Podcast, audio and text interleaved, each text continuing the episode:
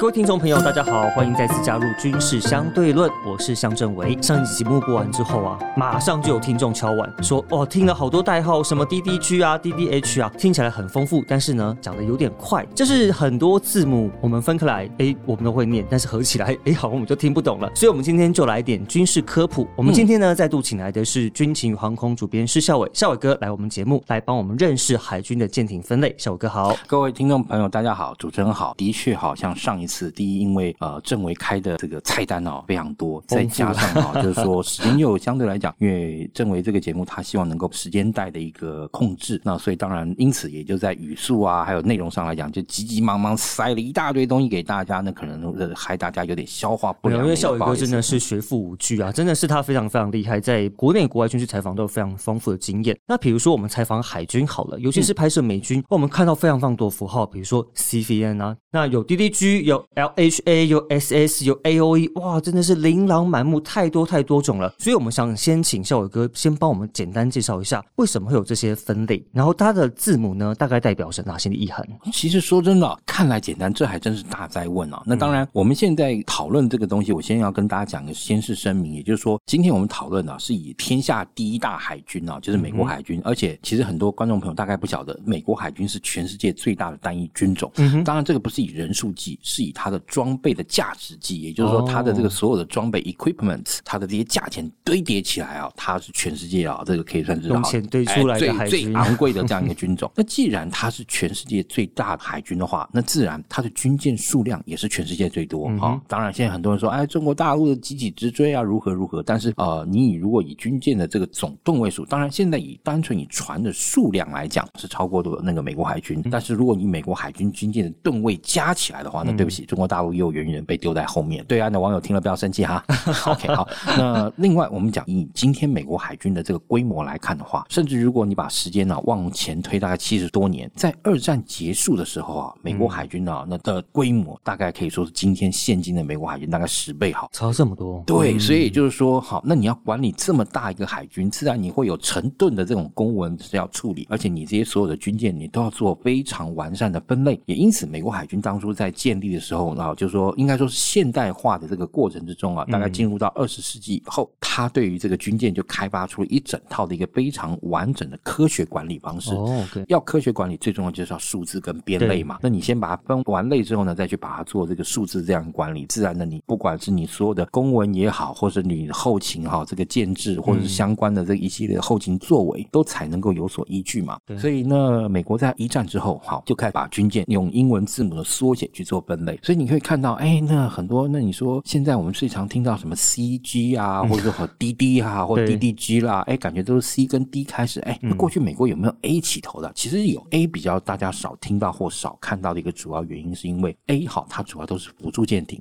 嗯，好，所以你看哦，像美国海军的这个军舰的舷号，它如果是好辅助舰艇、舰队游轮或是油弹补给舰的话，都是 A 起头。换到国内，那当然在美元的这个权力的这个建构之下，自然我们海军的包含军舰的这个分类啦等等，大概也是跟着美国海军在走。而且的做法，你军舰人家都是人家给你的嘛，那你既然你拿来那个舷号换一换，那舰种等等，基本上就沿用人家已经做好的编号。不过当然中间有些例外，后面有机会再跟大家谈到。所以在这个情况下，那对于美国海军来说，自然的。需要依照它的舰种去做分类，所以我们看到以它 A 来说，它就是这种哦所谓的这个辅助舰艇，基本上辅助舰艇就全部是 A 字头的，然后 A 后面有个 dash，然后看它的这个特殊的这个用途，就会包含什么呃游轮啊、油弹舰啊等等，会有后面不同的哈这个英文代号在上面。而且美国人呢安排一个舰种的时候，我觉得是非常科学的一个地方，就是你只要今天你这个船编到了这个舰种里面，嗯，它大概就从一号开始跑，而且呢，如果是新好创造，像比如说我们看到那个像近岸战斗舰啊，然后就是啊 LCS，大概是近年来美国海军新出现的一个舰种。你会发现自由号就是一号，然后独立号就是二号，因为它是一个新舰种，所以哦从一号开始编，它就是一个从流水号编下去，而且这个海军又很伟大，是它也没有什么忌讳哈，十三它也编。像我们中华民国海军，你看四四就没有，还有 二加二等于四也没有。OK，而且那几个号码加起来四也没有，因为呢，听说是以前海军总司令在看，哎，为什么我们跟这个解放军海军哈在打仗的时候啊，那些沉的这些船啊，拿来点一点，哎，怎么搞的号码？要么就有四，要么就加起来是四。所以你会发现，中华民国海军军舰的型号如果加起来是四，那也不会有，哎，它真的很诡异的。对，但美国海军完全不避讳，他从一号就开始编，像比如说航空母舰，对不对？啊，我们大家都知道很有名的，像美国老的哈，在二战的时候，如果你有看那个最近看什么决战中途岛啊等等，他那个时候的企业号舷号是六 CV 六，然后呢，后来呢，那企业号的航当航空母舰是 CBN 六十五嘛，那最新的 CBN 八十啊等等，所以你可以看到它基本上就是按照型号编上去，而且以航空母舰来讲，他们当初还真的有个 CB 十三，但是我刚刚讲就是你既然要科学，就要有科学的方式，而且除了科学的方式之外，他们甚至连给军舰的命名都有一套规则，像譬如说哈，过去啊，他们这个军舰的哈，对于这个国家重要与否，像以美国来讲，州最重要嘛，所以这个时候你会看到，像政委我们以前去夏威夷看过密苏里战舰博物馆，嗯，B B B 六三 Missouri 哈，B B 六一就是 Iowa，六十二就是 New Jersey 州的州名对，因为州对美国来讲很重要啊。哦，从过去他们在奠定这套命名哲学的时候呢，就好要把这个战斗舰要用州来命名，因为对美国来讲，州是合众国家最重要的一个元素嘛。对那所以你看看他们那巡洋舰啊，巡洋舰就是城市名，什么 Chicago、亚特兰大等等，所以他们过去是照这样的这个命名的这个规则。驱逐舰 Destroyer，那所以他们就是 DD。那当然这边就可以讲到，像过去现在基本上来讲，唯一还能看到飞弹巡洋舰，它是 C Cruiser，它其实基本上来说，它这个编的时候大概就依照这个舰种的英文名称好的这个第一个字，对然后去好去弄。所以你看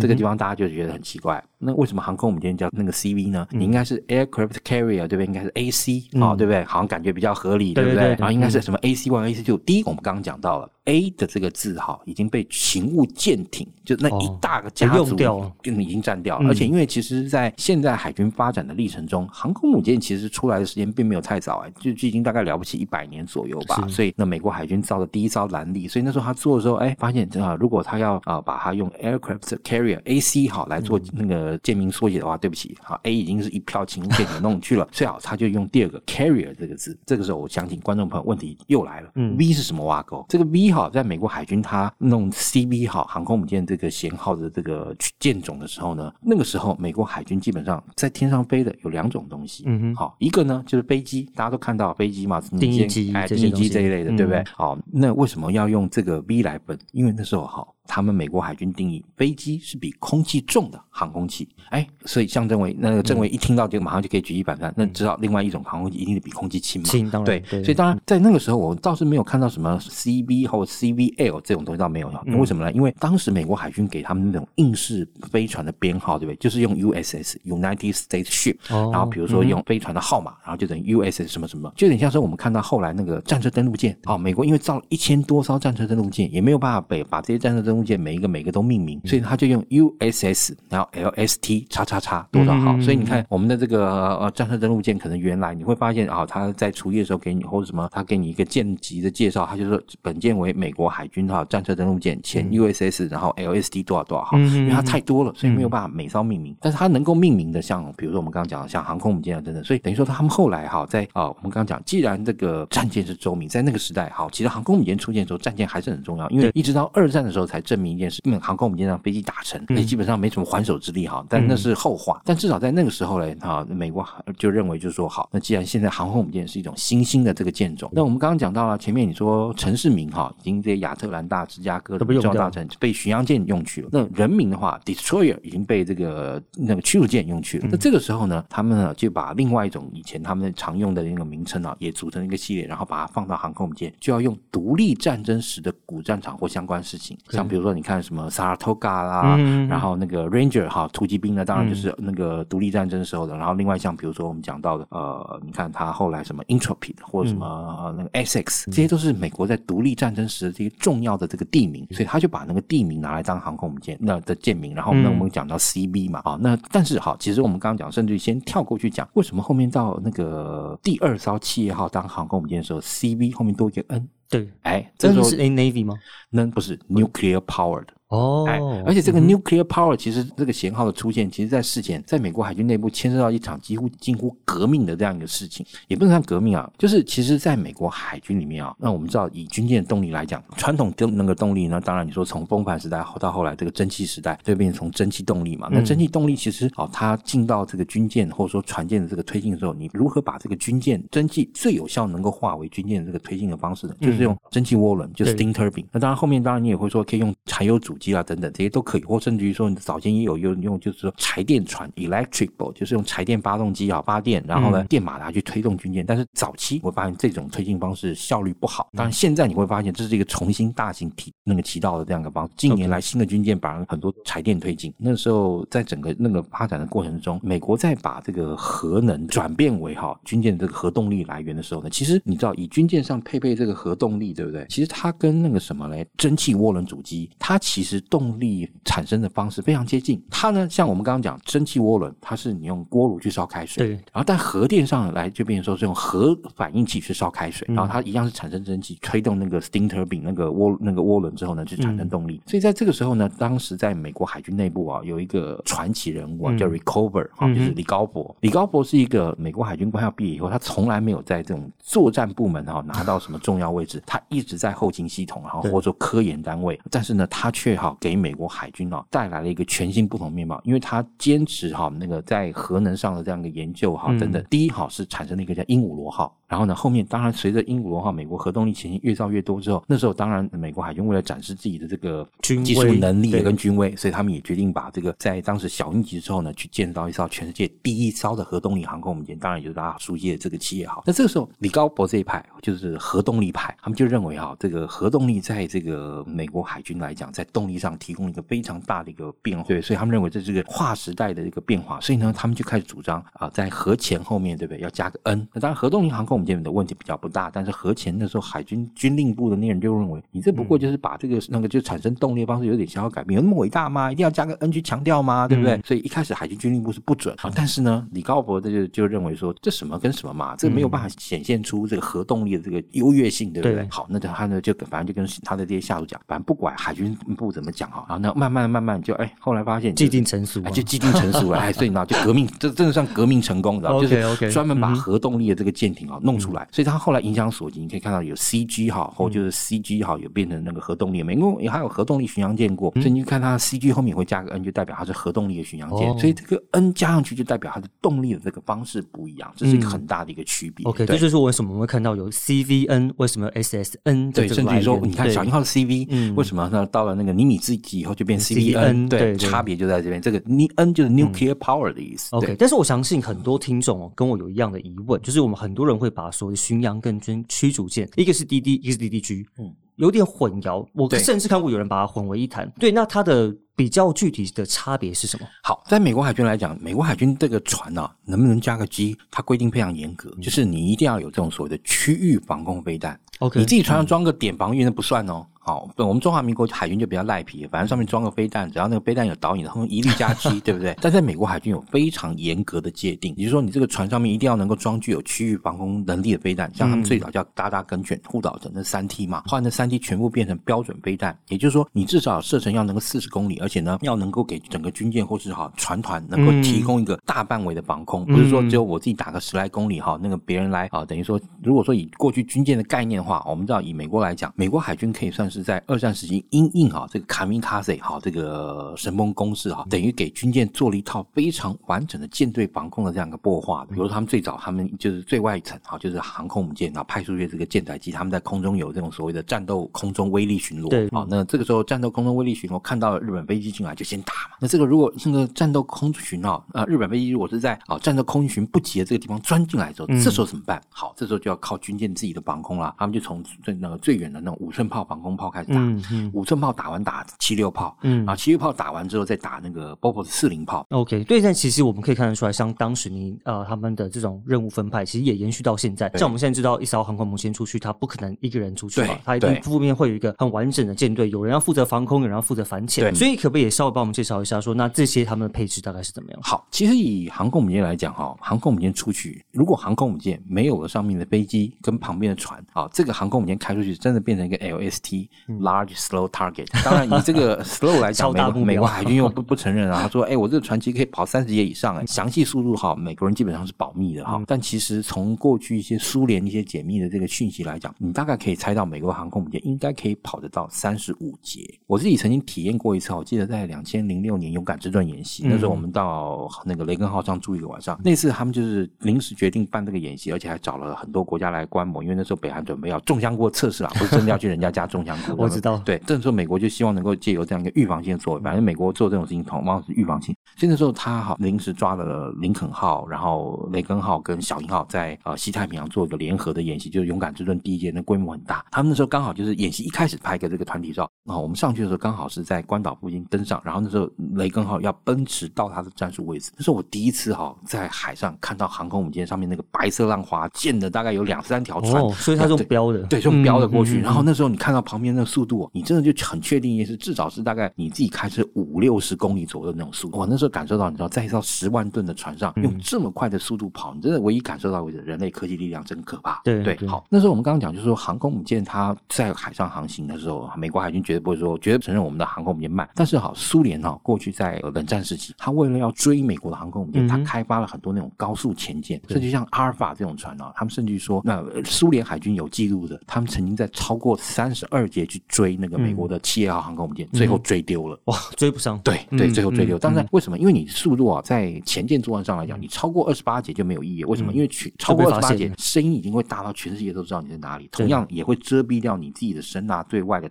那个搜索跟接收。但是他那是就是为了追上七叶号，所以毛起来盯到底。那七叶号也就是为了不让你追，我就毛起来盯到你，让你追不上。嗯所以那是很特例的一次。但是我们刚刚讲，除了这个之外，航空母舰其实又大又容易被摧毁，所以它需要有非常多的这个带刀护卫在身边。对，没错，其实这个也是源自于二战，我们刚刚讲到卡米卡塞，所以美国海军在当时一个用那个航空母舰的一个轮行阵，航空母舰啊、在中间排一个，然后外面就从好这个战斗舰、巡洋舰、驱逐舰依序排出去。为什么上面炮就可以越越载越多啊？像比如说你这个呃驱逐舰来讲，上面就是五寸炮跟 BOF 四零炮，那但是你说像它美国有那时候有出过一种防空巡洋舰的，我们这边就可以讲到为什么巡洋舰它过去要也要有 CA 跟 CL，就是呢它有重巡洋舰跟轻巡洋舰，因为重巡八寸，轻巡五寸嘛，所以在海军来讲，它就规定重巡是八寸 CA，轻巡就是 CL，对，好这样的一个概念。那但这样一个情况，其实后来当然你说到了飞弹时代又改变了哈，那但是我们刚刚讲就需要由这样一个轮行阵哈，把这个啊防空距离从远到近啊，把这个防空伞一一段一段撑起来。当然像现在来讲，随着这个神盾战斗系统的引进，神盾战斗系统当初引进的时候，它最早的概念是啊叫做先进水面舰战斗系统的 Advanced 什么什么的，所以它那几个字抓起来啊，各抓一些一两个字母斗起来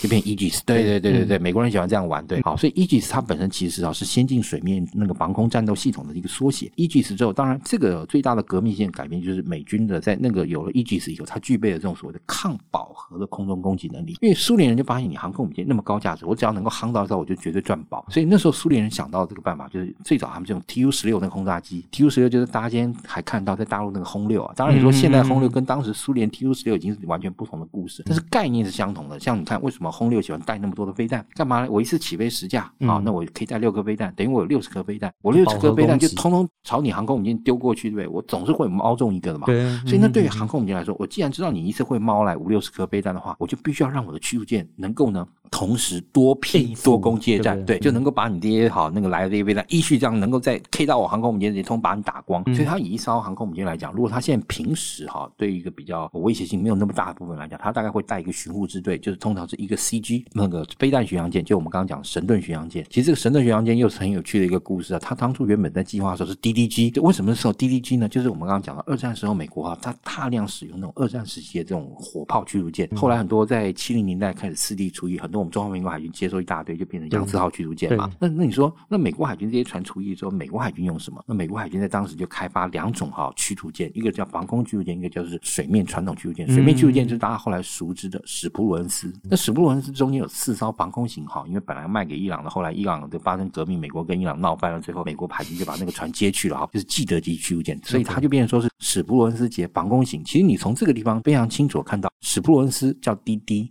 但是呢，好，它的那个防空型的驱逐舰就是基德级那四艘，外形跟史普鲁恩斯几乎百分之九十五是相同，就多了哈那前后几个射那个照明雷达跟那个我们讲到那个备弹发射架之外，其实基本上完全相同的船，但是它就是因为我们刚刚讲到基德舰是具有好啊那个所谓的区域防空能力，为什么？因为它可以带 XM two，可以在标二，对。标可以打到一百多公里。嗯。那你说以史普鲁恩斯级驱逐舰来讲，它就尾巴一个那个海麻雀，只能打十多公里，所以你可以看美国海军就非常严格，你只能打十多公里的海麻雀，我就只能叫你滴滴。机，但是你能够打一百公里的 SM Two 的哈，嗯。记得我就让你叫 DD 机。所以你看后来好这些变成哈那个像伯克开始大量建造以后，因为伯克有神盾雷达，又能打标二，等于你一艘船就能够提供好大概啊那个一百多公里的这样一个舰队防空这样的区域防空，所以你才能够成为 DD 机。哦，所以其实我们可以把它想象成在我们以航空母舰为中心，然后它外面有一个防护罩，对对的这种概念，对对对？然后再加上水面、水下的部分，帮它做最完整的保护。OK，我跟每次跟孝伟哥聊，我们发现时间真的都不够，但是都聊得意犹未尽。希望之后呢还有机会呢再请小伟哥。我觉得我们才刚开始进入这个题目，哎，对对，因为这个题目真的太多太深，我们机会呢我们可以再跟小伟哥继续聊有关我们舰队部署以及后续的其他相关的议题。那相信今天的我们听众朋友也学到很多。那以上就是这一集的军事相对论，我们下次再见，拜拜，谢谢大家。